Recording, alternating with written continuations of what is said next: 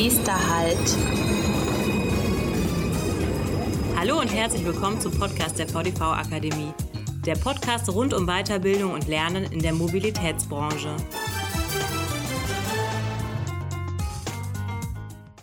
Herzlich willkommen zu unserer Sonderfolge anlässlich der 12. VDV E-Bus-Konferenz. Zu Gast ist heute Martin Schmitz, Geschäftsführer für den Bereich Technik im VDV. Schön, dass Sie heute dabei sind, Herr Schmitz. Hallo, freut mich auch. Zu Beginn vielleicht ein kleiner Rückblick. Wir schreiben Februar 2020.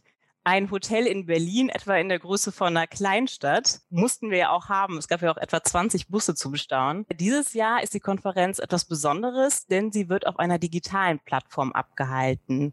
Herr Schmidt, Sie waren maßgeblich bei der Planung der Konferenz beteiligt. Wenn Sie die Konferenz in drei Hashtags skizzieren müssten, welche drei Schlagworte oder Hashtags wären das?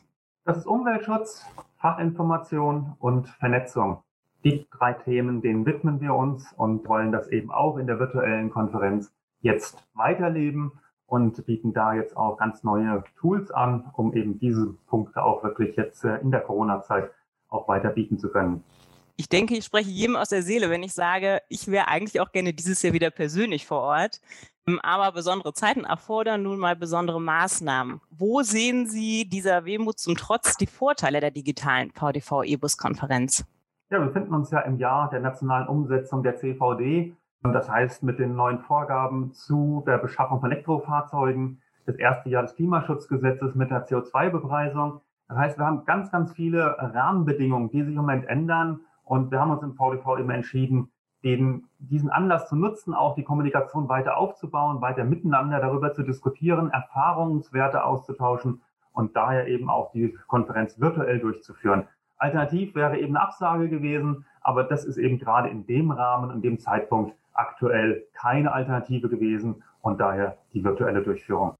Ich bin auf jeden Fall sehr glücklich, dass, dass eine Alternative gefunden wurde und was stattfindet. Und seit einigen Tagen ist ja nun auch das offizielle Programm der Konferenz draußen. Könnten Sie unseren Hörerinnen da einen kleinen Überblick über die Themengebiete geben? Ja, die Themengebiete sind natürlich wieder sehr umfassend, wie auch in den letzten Jahren auch. Wir haben ungefähr 60 Referenten, wir haben äh, über 30 Aussteller. Themengebiete sind natürlich vom politischen Bereich mit den Staatssekretären aus dem BMU und BMVI über das Thema Batterietechnik, Batterieentwicklung und dieses Jahr jetzt neu mit einem großen Themenblock zum Thema Wasserstoff, Wasserstoffgewinnung, Wasserstoffnutzung im Verkehr und auch natürlich Betriebserfahrungen mit Elektrobussen, Wasserstoffbussen etc. Natürlich wird das alles erweitert auch mit den Vorträgen der Industrie zu neuen technischen Entwicklungen und damit äh, bietet das einen allumfassenden Überblick zu dem aktuellen Stand im Bereich Elektromobilität. Super, vielen Dank für den Einstieg und Einblick. Im Folgenden haben wir jetzt einige der Speakerinnen für einen kleinen Spoilerbeitrag gewinnen können zur Konferenz. Und ich würde mal sagen, O-Töne ab. Matthias Rogge, der Geschäftsführer von EBUS Plan, wird über die Einsetzbarkeit von E-Bussen sprechen. Herr Rogge, welche Voraussetzungen müssen erfüllt werden, um E-Busse einzusetzen? Ja, eine neue Technologie bringt natürlich immer einige Voraussetzungen mit sich. So ist es auch bei den Elektrobussen. Und beginnen wir da vielleicht einfach mal chronologisch. Zuallererst muss natürlich die Finanzierung eines Elektrobus-Einsatzes auf solide Beine gestellt werden.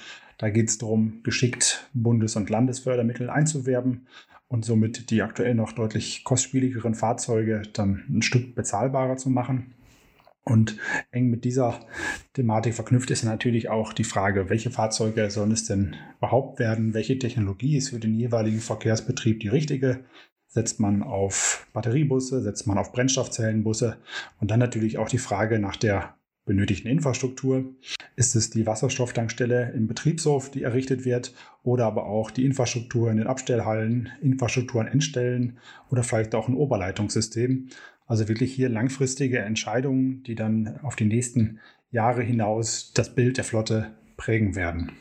Und auch mit diesen Voraussetzungen gilt es dann auch wirklich, den Betrieb zu meistern. Selbst wenn Infrastruktur errichtet ist und die Fahrzeuge entsprechend auf dem Hof stehen, steht dann die tägliche Planung mit den Fahrzeugen an, die Betriebsplanung mit begrenzten Reichweiten, mit benötigten Tank- oder auch Ladedauern, dass man hier wirklich nichts von der Effizienz, die man aktuell im Dieselbusbetrieb hat, einbüßt und hier immer noch ja, Umläufe mit hohem Wirkungsgrad fahren kann, um damit auch das Gesamtsystem möglichst effizient zu betreiben. Und was da weiterhin unterstützt, sind natürlich moderne IT-Systeme, ein Monitoring von Fahrzeugen, eine Ladezustandsüberwachung, äh, entsprechende Hilfestellung für den Mann in der Leitstelle, aber auch im Betriebshof, im Betriebshofmanagement, Lademanagement, die alle die nötigen Voraussetzungen schaffen, damit man Elektrobusse wirklich effizient betreiben kann. Janina Hehl von der Hamburger Hochbahn wird über die nachhaltige Beschaffung von E-Bussen sprechen. Frau Hehl, was kann ich mir eigentlich unter einer nachhaltigen Beschaffung vorstellen? Bei der Hamburger Hochbahn verstehen wir unter nachhaltiger Beschaffung die Integration von Nachhaltigkeitsaspekten in Ausschreibungen. Grundsätzlich gehen wir dabei risikobasiert vor. Bei Batteriebussen setzen wir den Fokus vor allem auf Nachhaltigkeitsrisiken der Batterie. Warum der Batterie? Weil batteriebetriebene Fahrzeuge vor allem aufgrund möglicher negativer ökologischer, aber auch sozialer Auswirkungen bei der Batterieproduktion in der Kritik stehen. Das können beispielsweise sein potenzielle Menschenrechtsverletzungen wie Kinderarbeit beim Abbau von Kobalt, negative Umweltfolgen bei der Lithiumgewinnung oder auch die energie- und damit CO2-intensive Herstellung von Batteriezellen. Bei der Ausschreibung im letzten Jahr über bis zu 500 Batteriebusse haben wir deshalb erstmalig detailliert Informationen zu Nachhaltigkeitsrisiken abgefragt und in der Bewertungsmatrix berücksichtigt. Konkret waren die Bushersteller aufgefordert, neben Fragen zur Nachhaltigkeitsleistung am Busproduktionsstandort vor allem auch Transparenz in den tieferen Wertschöpfungsstufen der Batterie zu schaffen. Denn unser Anspruch sind an der Stelle transparente Batterielieferketten und zwar bis zur Rohstoffmine. Das Dilemma, vor dem wir und die gesamte Branche dabei steht, steht darin, dass es bislang noch nicht das eine Zertifikat für eine nachhaltig produzierte Batterie gibt. Sprich, ein Zertifikat, das sowohl sicherstellt, dass die Batterie möglichst CO2-arm hergestellt wurde, gleichzeitig eine verantwortliche Rohstoffgewinnung, risikobehafteter Rohstoffe wie zum Beispiel Lithium oder Nickel gewährleistet und idealerweise auch noch sicherstellt, dass die Rohstoffe am Lebensende der Batterie wieder in Rohstoffkreisläufe zurückgeführt werden können.